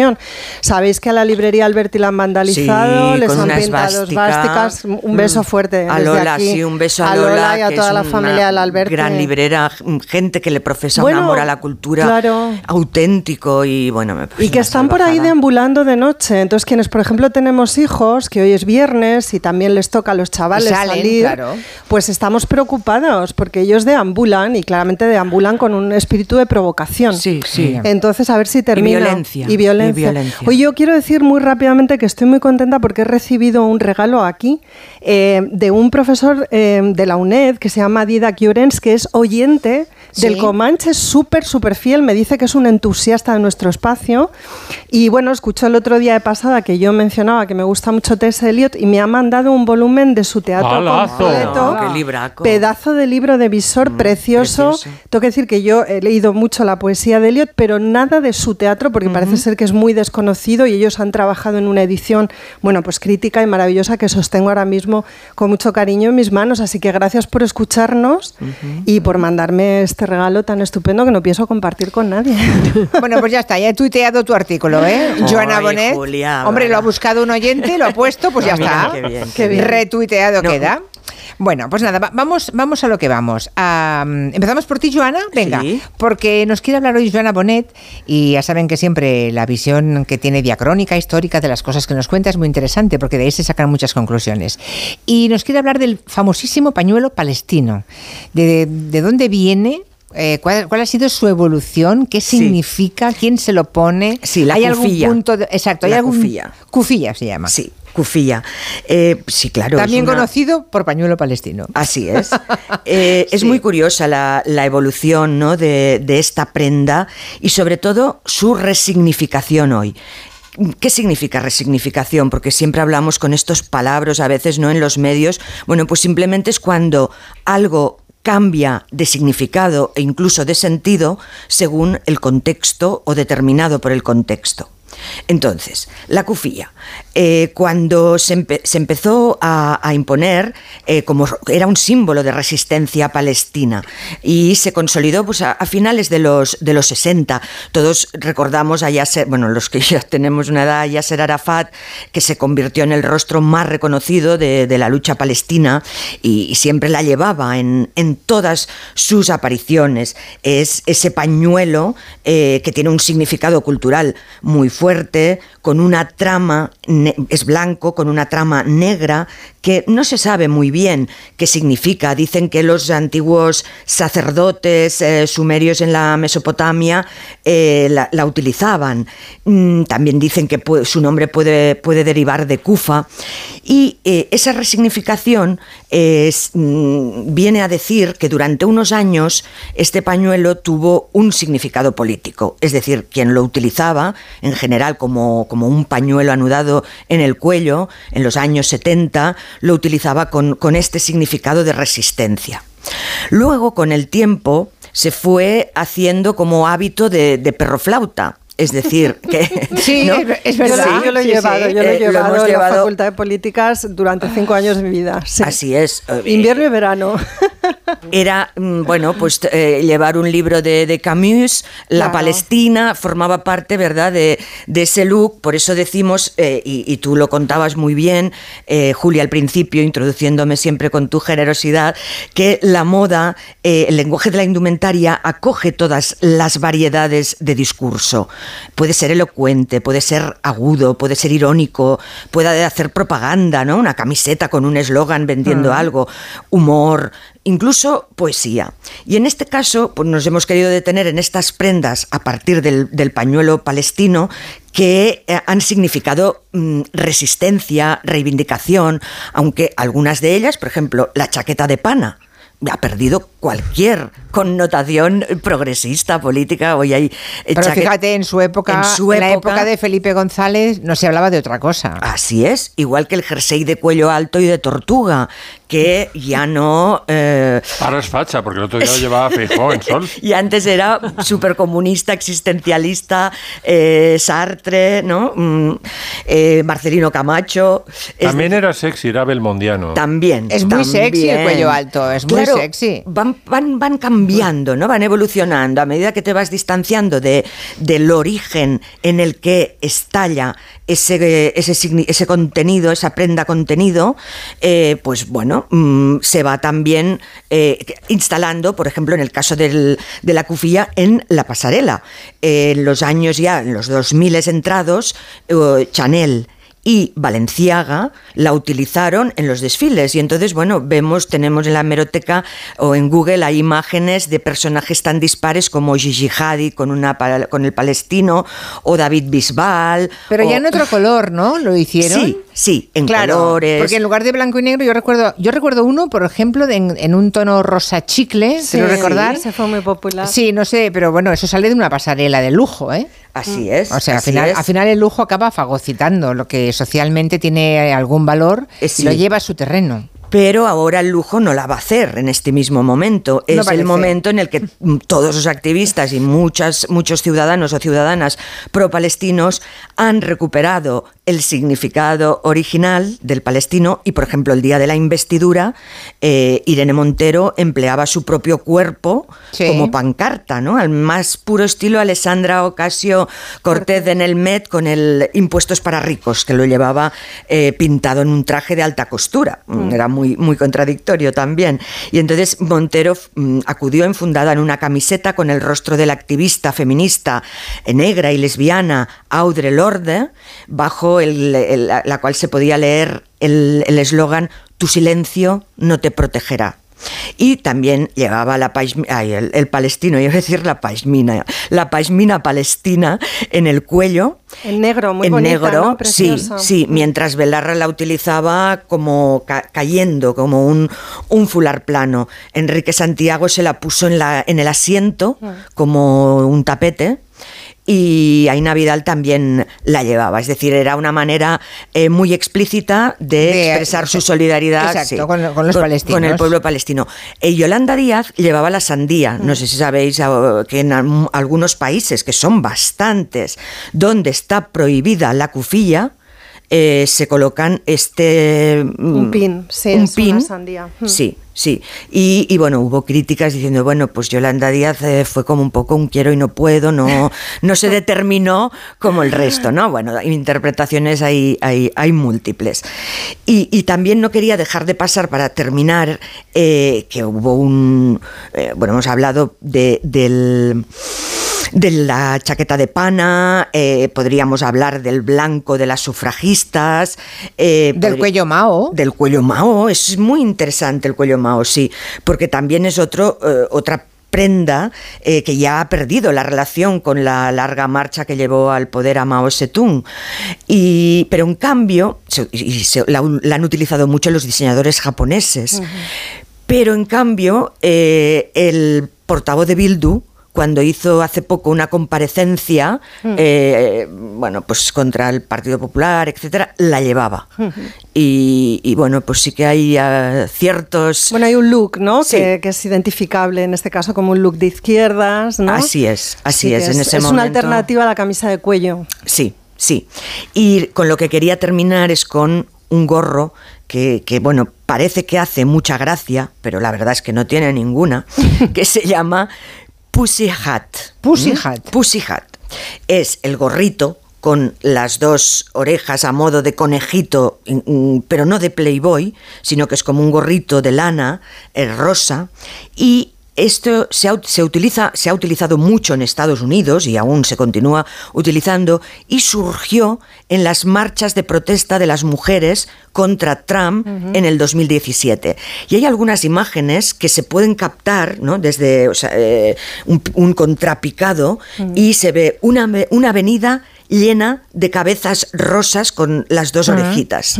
Y, y bueno, y es curioso, ¿no? Porque ahí vemos cómo el feminismo deconstruye el, el rosa, eh, que bueno, que no es propiedad de nadie, pero siempre ha estado como muy, eh, eh, ha tenido connotaciones, pues eso, cu- cursis, de femini- feminoides, Infantil, ¿no? infantiles, y, y cogen el color rosa y además una versión, digamos, montañera o urbana del gorrito de Playboy de las dos orejas. Sí, y las dos orejitas. Sí, y, y le dan la vuelta. Es verdad, no recordaba esa imagen. Ahora que lo has dicho, la has evocado, me ha venido a la cabeza. Sí. Las marchas de las mujeres contra Donald Trump, es verdad. Que se veía como un mar rosa. Así, Sí, así sí, de es, sombreros. Bueno, vamos a por las fakes news vinculadas al mundo de la, de la música. Eso ha inspirado a Máximo Pradera. Sí, Una especie de lista de fakes news musicales. ¿Antes? Pero antes que sepas que ya estoy trabajando en Calas.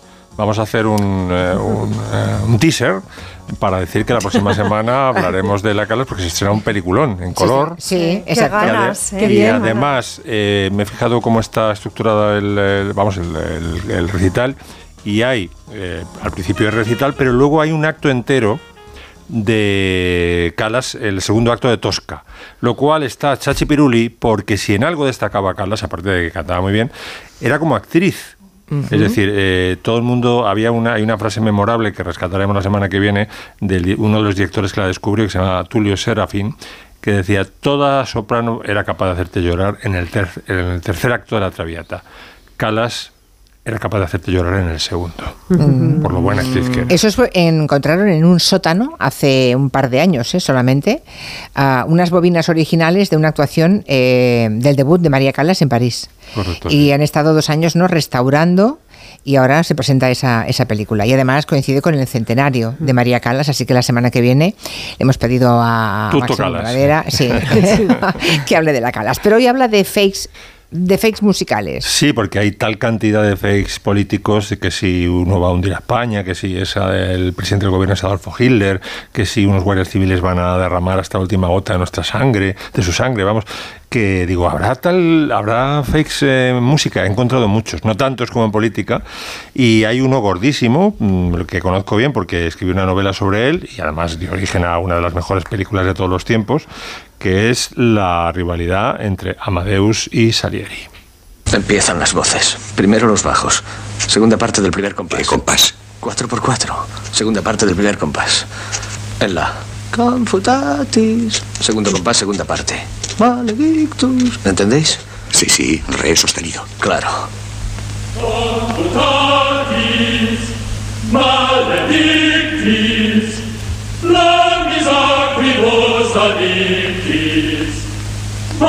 acribos Bien.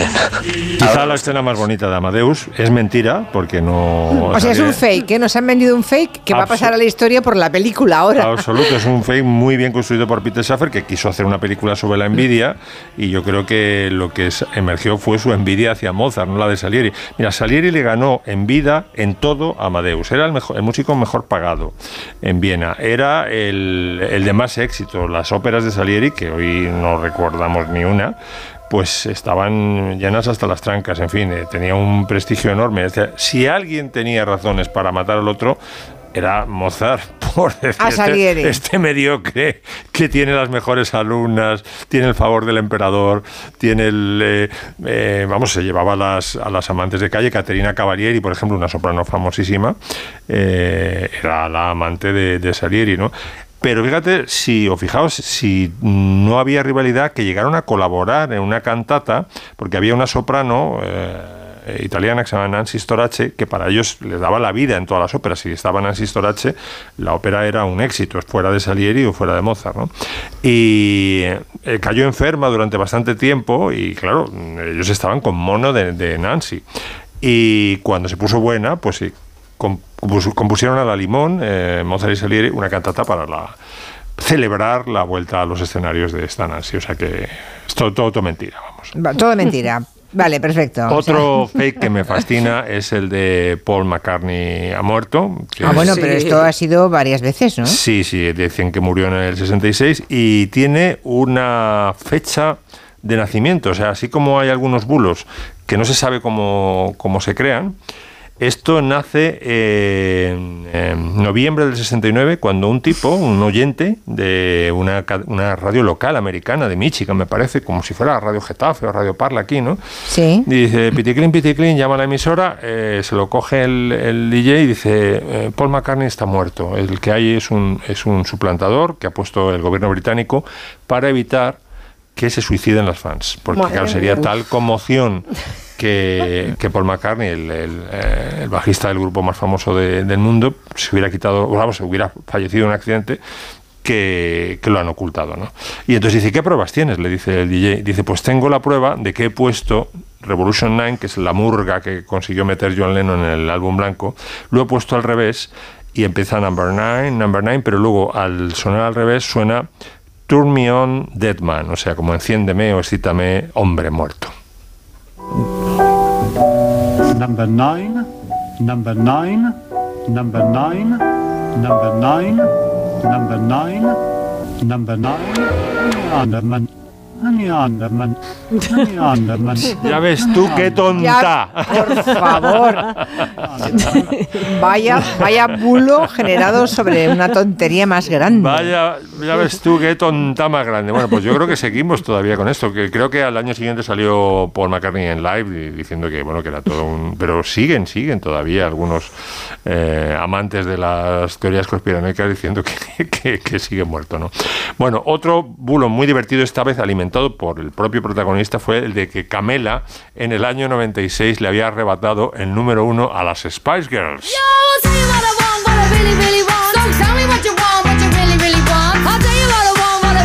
Y no fue verdad. No fue verdad. Anda.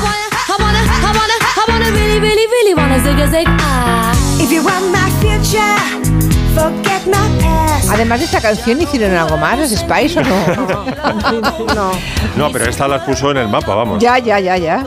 Y en el año 96 eh, salieron, bueno, yo creo que las Spice Girls se colocaron, se dieron a conocer con el Wannabe, ¿no? Sí. Y Camela tenía, me parece que lágrimas, eh, no me acuerdo cómo se llama, una, una canción con, que tiene la palabra lágrimas dentro, que le fue bien. pero- Lágrimas de amor. lágrimas de amor, exac- exactamente. ¿Pero qué pasa? ¿Que se instauró el fake de que habían Lo, ganado? con- lo contó Camela, en, en, eh, lo contaron los de Camela en la sexta, me parece que fue. Creo que existía la sexta ya, en el 96, ¿puede ser? No. No, pues lo contó en una- alguna, alguna tele que la casa de discos británica de las Spice Girls eh, viendo que Wannabe era número uno en todo el mundo y decían, eh, ¿y qué pasa en España? ¿Por qué no somos número uno? Dice, pues que hay un, un grupo aflamencado de gasolinera que nos está taponando el acceso número uno. Era todo mentira, competían en listas distintas y aparte el baño que les dio Spice Girls a Camela con el LP donde estaba la canción eh, Wannabe, vamos, tuvieron dos meses de número uno en España y tal, pero bueno, es, es gracioso. Ahora, yo te digo una cosa, si le echas desfachatez a la vida y sueltas lo que te dé la gana, por ejemplo, eso, hay gente que lo hace, ¿eh? Que de pronto sueltan una entrevista, una barbaridad, que tú sabes que es mentira. Y, sí. y al Hombre. final, si, Sí, si- sí, si Pero cuela, cuela. Lo ¿no? que pasa También es es que, verdad que hombre- si, si hubo un grupo en algún momento que podía haber hecho con las Spice Girls, probablemente fuera Camela, que Sí. vendieron millones Sí. y millones de discos. pero yo- Apetecía yo que lo fuera. dudado, ¿eh? La cuestión es que apetezca que, es- que sea cierto. Ya, claro, Entonces, claro. sí, y- si y la historia verdad- te gusta, claro, Sí, si está sí. David contra Goliat, pues mira qué bien. claro. Efectivamente, Camela apetecía que fuera número uno y que efectivamente las Spice Girls que, claro. estuvieran ahí taponadas, ¿no? Bueno, hay otro, ah, Otro ot- fake. otro fake news musical que esto se lo colaron a Elton John hasta la bola, vamos. Dos, music- dos humoristas rusos consiguieron el móvil de Elton John, le llamaron Piticlin, Piticlin, y dice, "So- eh, un momento es que le voy a pasar ahora al, al presidente Putin, dice, porque quiere, quiere discutir con usted la situación de los gays en, en Rusia, ya verá usted cómo le convence de que no están, eh, no están tan oprimidos y tal. Y en la página web de la BBC han- tienen colgada esta conversación entre el verdadero Elton, Elton John y el falso Putin. Hello. Sir Elton, hello. Hello, Dimitri. How are you? I'm fine. I'm I'll be interpreter between you and Mr. Putin. So Okay. Okay. Thank you. And you'll tell you tell me what he's saying, right? Okay, sure. Yes, please. А, Здравствуйте, сэр Элтон. Я высоко ценю ваш вклад в мировую музыкальную культуру и борьбу за права человека. uh, he told that he estimate everything what you Coló hasta la bola. Madre mía. Lo colgó en Instagram el pobre Elton John y dice, estoy emocionado porque me ha llamado Putin y vamos a, vamos a seguir hablando sobre la situación del colectivo homosexual en Rusia y tal. Y luego lo que pasa es que consiguió, bueno, eh, por supuesto salió Putin regañando a los dos humoristas rusos diciendo esto no se hace. Lo han hecho Está- con más, ¿eh? está- sí, sí, sí, sí. A mí me apetece que lo hagan con Abascal o con Ortega Smith. Lo hacen, lo hacen, lo han hecho bastante, ¿eh? le han colado. Ah, no eran estos mismos, pero otros se lo han colado en su momento, se lo colaron a Pascual Maragall, creo que también se lo colaron a Esperanza al Aguirre, alcalde- al alcalde a Almeida. Almeida, Almeida, o sea, es Que es un hacha. Sí, y, y- y hablando de este tema, mm, recordemos eh, el- este fenómeno, por llamarlo de alguna manera, que está ocurriendo ahora eh, con los llamados eh, pseudo periodistas que copan las ruedas de prensa en, en el Mm. Congreso. Mm. No sé si visteis el... el Bueno, reportaje. pseudo periodistas que están acreditados. Lo que pasa es que nadie sabe por qué están acreditados, ¿no? ¿Y, y qué tipo de información hacen? Sí. A Oye, pero que el otro de día les dejaron, el de- otro día se levantó toda la- todos Fue los increíble. compañeros, todo el mundo Ah. se levantó y le dejaron allí, por tanto no pudo hacer la pregunta. Tremendo, sí. Que- Muy que bien. digo que qué increíble el John aceptando hablar con Putin en nombre de quién el John. O sea, es lo que me flipa. Claro, tú caes en esto también porque en algún momento te quieres ver en Ah, una puede situación que no pasar, te ¿eh? corresponde. Tú, sí. Ya, pero Putin, ¿por qué llama al John? O sea, que decir, Bueno, él, él podía no ser súper fan y cómo se mueven a- Chica, se mueven pero las esto- emociones. Pero sí, es, es, Hombre, narcisista, ay, claro, pero es que los genios lo son. Bueno, sí, él, él además los mucho y además lo cuenta siempre. O sea, que decir que tampoco. Bueno. nos quedan tres todavía fakes. Venga, bueno, rápido. bueno, el mito de, de que Elvis está vivo, eh, Ah, me, bueno. me encanta cómo se llama además la leyenda urbana, se llama Avistamientos de Elvis. Pero ¿cuántos años tendría ya este hombre? Pues muchos. Murió en el 77, me parece. Esta es una canción que hizo un, eh, un imitador diciendo que estaba vivo y esto disparó el número de, de avistamientos. ¿no? Otro, otra fake musical tremenda ocurrió el verano pasado.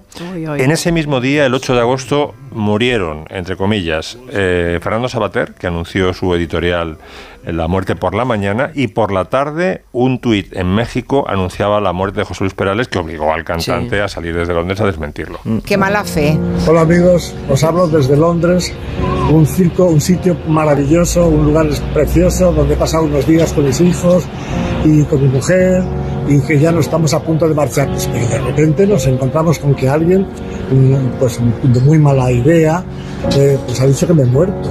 Y la verdad que estoy más vivo que nunca, más feliz que nunca y que mañana ya nos vamos a estar viendo en España. Hasta mañana. Ay, pobre Perales. Pobrecillo, bueno, sí, sí, sí, sí. Sabater también. Y Cercas también. Pasó unas horas también. Eh, el bulo, ¿no? Ya sé que no tiene nada que ver con la música, pero bueno, Sí, tampoco, y el, tampoco el- Sabater. el más antiguo de los hispanos es Miguel Bosé con SIDA, Sí. que lo invitó Mercedes Milaya cuando se trasladó a Antena 3 de Televisión Española con su Queremos Saber. Sí. Mm, y le llamó porque el mes anterior pues había sido un bombazo que Miguel Bosé tenía SIDA y salió, le invitó entre otras cosas a desmentir el, el bulo. ¿no? Se ha especulado muchísimo, especialmente además tú sabes bien sobre mi salud. Se ha dicho, vamos, se ha dicho hasta que tenía el SIDA. ¿Por qué eh, llega a provocarse un rumor, como tú mismo lo has dicho, ¿no? con la historia del SIDA? Se llegó- Claro, Eso en, en- en tiempos ah, anteriores a las redes sociales. Ahora Claro. es que en media hora recorre el planeta entero. Bueno, hacemos una pequeña pausa y a la vuelta nos va a hablar eh, Noelia Danez de Noel Gordon. Es una celebridad en Reino Unido, ¿no? Una, Sí, sí, sí. Del mundo de la televisión. Sí, sí, y hay una serie en filming que es estupenda y bueno, toca sobre ella. Sí, señora. Nolly se llama la serie. Eso es. Enseguida estamos. En Onda Cero, Julia en la Onda, con Julia Otero.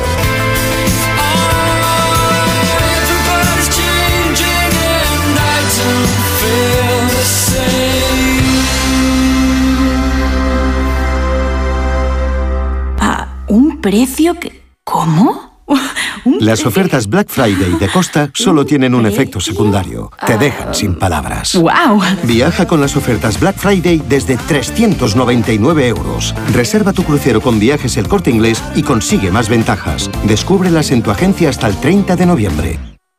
La Fundación CB contribuye al bienestar social y cultural de los extremeños, aportando apoyo y oportunidades que favorecen el desarrollo de Extremadura. En su sede de Badajoz, un edificio recién rehabilitado, el viernes 17 se realizará La Cultureta. Rubén Amón y los colaboradores del programa estarán en directo en el nuevo edificio de la Fundación CB, en el casco antiguo de la ciudad, con el patrocinio de la Fundación CB. El 17 de noviembre a la una y media de la madrugada, La Cultureta desde Badajoz, con Rubén Amón. Te mereces esta radio. Onda Cero, tu radio. Paco ya estaba en la edad de experimentar con los baños de agua helada. Así como de experimentar con su propio estilo. Por eso, al descubrir que podía ahorrar hasta un 45% en la semana de Black Friday de Amazon, se hizo con una depiladora de luz pulsada de Brown y ahora está listo para lucir ese torso tan trabajado. Comparte la alegría esta semana de Black Friday de Amazon con hasta un 45% de ahorro. Termina el 27 de noviembre. Más información en amazon.es. ¿Qué haces? Un Excel. ¿De qué? Tengo que organizarme o no llego a todo. ¿Pero que no llegas a qué? Que no me da la vida para viajar y ver a los amigos y a la familia. Uno, dos, tres y cuatro. Cuatro destinos llevo ya con el Black Friday de Renfe. Te gano. Llevo cinco. Pamplona, Valencia, Barcelona, Bilbao y Málaga. Veo que tú también los has descubierto. Súper económico, súper barato, súper reducido, súper pequeño, súper diminuto, súper precio de Renfe. Todos los destinos a un precio increíble. Busca tu superprecio y disfruta viajando porque nadie te da más. Renfe, tu tren. Empresa patrocinadora del equipo paralímpico español. El Servicio 012 de Información y Atención al Ciudadano de la Comunidad de Madrid ofrece servicios como el 012 Apoyo a la Maternidad, que presta ayuda a mujeres embarazadas y familias, el 012 a tu lado, de apoyo psicológico ante momento de soledad o crisis, y el 012 Mujer, dirigido a mujeres víctimas de violencia. Servicio 012, un número para todo y para todos. Comunidad de Madrid. Hola, vecina. ¿Y si ponemos una rampa para salvar estas escaleras? ¿Conoces el plan de ayudas Transforma tu barrio? Mejora la accesibilidad, salubridad o eficiencia energética en viviendas de Orcasitas y barrio de San Pascual. ¿Y dónde podemos pedir la ayuda? En transforma.madrid.es hasta el 18 de diciembre. Transforma tu barrio. Transforma tu vida. Ayuntamiento de Madrid. Mamá, no sé si comprarme un lavavajillas que dure mucho o uno que dure poco. Yo que te he dicho siempre, el lavavajillas que dure. Cuando descubres que están diseñados para durar 20 años. Miele, claro. Aprovecha el descuento de un 15% en Miele Premium Days hasta el 19 de noviembre. Algunos momentos pasan, pero los recuerdos perduran para siempre. Mi abuela solía decir que los recuerdos son puentes entre el pasado y el presente, Incloudforever.com, un lugar donde estar cuando ya no estemos. donde tenemos todos sus recuerdos. Para estar siempre presente. Entra en incloudforever.com, sube fotos, escribe anécdotas, deja mensajes para el futuro y haz historia. Hola, soy Fernando Cayo, actor de televisión, cine y teatro. En mi profesión, el cabello y la imagen son muy importantes. Acudí al grupo Insparia porque quería hacerme un trasplante capilar en un sitio de confianza y estoy muy contento con los resultados. Confía en Insparia, los mayores expertos en salud capilar. Pide tu cita de valoración gratuita llamando al 900-696-020 o entra en insparia.es. El envío de Burfaxes ahora es mucho más cómodo, rápido y económico con notificados.com. Con notificados.com envíe Burfaxes a través de Internet cómodamente desde su ordenador, con la máxima seguridad y validez legal, 10 años de plazo para acuse de recibo y testimonio notarial de certificación de contenido. Notificados.com, Burfax online postal y electrónico. Estas navidades ven al Hotel Santo Domingo. Hemos elaborado menús especiales de Nochebuena y fin de año para que disfrutes de las fiestas en el mejor ambiente del centro de la capital. Sorprende a los amigos o familia y deja en nuestras manos todo lo demás. ¿A qué esperas? Reserva ya. Más información en hotelsantodomingo.es. ¿Imaginas que Circlásica y el Gran Circo Mundial se juntasen en una misma pista? No imagines más. Prepárate a vivirlo esta Navidad en IFEMA. Entradas ya a la venta en circlásica.es. Patrocina ¿Te han despedido y no sabes qué hacer? ¿Problemas con el alquiler o tu divorcio? En Vela Abogados te ayudamos en todo lo que necesites. Civil, penal, laboral, familia. Estamos muy cerca de ti. En Madrid y en Paracuellos de Jarama. Llámanos al 91 057 33 24 o visita velaabogados.es. En Vela Abogados velamos por tus intereses. En la ganadería Organic producimos la mejor carne del mundo. Hacemos cría ecológica de las razas Angus y Wayu, 100% sostenible. Nuestra carne es deliciosa y saludable, extremadamente tierna y jugosa. Va del campo a tu casa, sin intermediarios, a un precio justo. Si pruebas Organic, solo comerás Organic. Nosotros te la llevamos gratis a tu casa. Haz tu pedido en el 910-2010, 910-2010 o carneorganic.com. Organic, la mejor carne del mundo. Luis me ha dicho que baja en 5 minutos. Conociéndolo, calculo que me hará esperar media hora. Saliendo menos 5 llego de sobra. Y me da tiempo a regar las plantas, sacar al perro y tirar la basura, que luego da más pereza. Si eres de analizar cada jugada, eres de Radio Estadio. Escucha toda la información deportiva en Radio Estadio con Edu García. Todos los fines de semana y en todas las grandes citas deportivas. Onda Cero, tu radio. ¡Acción! Buenas noches, soy Noel Gordon, Motel Crossroads. ¿Puedo ayudarle? ¿No te han dicho que no uses mi silla? Sí. Error. Doña Noel Gordon. Todo lo bueno llega a su fin. Tienen planes para el futuro de la serie, pero sin ti. Noel Gordon, la acaban, de, la acaban de nombrar. Bueno, es una miniserie que se llama Nolly, está en filming, cuenta la historia de esta celebridad esta, mm, del mundo de la televisión en, en Reino Unido. Sí. Y, mm, y la interpreta Elena Boham Carter, ¿no? Sí, nada Vale. menos. Nada y nos menos. quedan y nos quedan cinco minutos, Nada, bueno, seis. pues- pues- es tremendo, no sé qué nos ha pasado hoy, que Pues hemos devorado los minutos. Ay, ay, nos ay, habremos enrollado, yo sé. Sí, pero bueno. A ver, en serie que ya han visto algunos oyentes. Sí, ¿Cómo? porque lleva, debe llevar algunas semanas. eh, bueno, ¿qué os voy a decir? Y buena impresión ven todos, ¿eh? Claro, es que es fantástica. Elena Boham Carter es espléndida, ya sabéis, como actriz. No es la primera vez que ella se mete en un papel así. La hemos visto en The Crown haciendo nada menos que de la princesa Margarita. Ha vuelto a contar con la misma coach, o sea, que modula la voz, gesticula e imita un poco el movimiento escénico de esta celebridad del mundo de la televisión que fue Noel Gordon. Una mujer eh, que había estado trabajando en la ATV durante un montón de años hasta que de pronto de un día para otro la despiden y un poco lo que la serie hace es centrarse en ese momento vital suyo cuando ella ya va a cumplir pues 55 o 56 años. Y la despiden sin darle una explicación y sin dársela también a su público, tampoco a su público quiero decir, de manera que esto se convierte pues como una especie de misterio, ¿no? De misterio en el Reino Unido, ¿qué ha pasado con Noel Gordon? Y bueno, se especula mucho sobre esta historia. Ella lo que hace es tratar de seguir adelante con su vida haciendo algo increíble. Una mujer que se ha dedicado a la producción, a la dirección y que ha protagonizado una soap opera durante años, de pronto decide hacer musicales. Y se va de gira incluso por Arabia Saudí. Con 58 años se sube a un escenario y empieza a cantar. Es que es una diosa. Una mujer sin hijos, que no se había casado y que había estado durante dos décadas metida en una relación que era un trío. Es que no os la creéis, a Noel Caray. Gordon. Es fantástica. Algo más. Es, es que lo tiene todo, lo tiene todo. Y Trío con dos hombres. No, con un señor, con Val Parnell, que era un conocido empresario de la ATV, que le había planteado en un determinado momento a su mujer pues que esta situación se iba a producir. Val Parnell abandona a su mujer, Helen, y a ella también. Y ella en el 81, cuando la echan de la serie, lo que hace es escribir un texto que me he leído y que es fabuloso, en el que cuenta cómo fue su relación con Val, lo mucho que lo amó, lo contenta y satisfecha que estaba de haber compartido con él todos esos años de su vida y lo cerdo que fue al final, pero sin rencor, con una presencia de ánimo y una tranquilidad que yo creo que es la que exhibió también en todos los trabajos que hizo para la televisión. La serie es fantástica, es que Elena Boham Carter es una actriz espléndida y se mete en el papel de Nolly eh, fantásticamente bien. Entonces, bueno, quien no la ha visto, pues, pues ha llegado el momento ¿no? de enterarse de lo que va esta historia. Había dos series en Reino Unido, seguramente a mí me pasaba al menos, eh, la gente ha oído hablar de Coronation Street, porque esta es una serie que ha durado décadas y décadas y décadas. Quizá es algo menos conocida Crossroads porque acabó eh, al poco de despedirla a ella. Ella la echaron en el 81.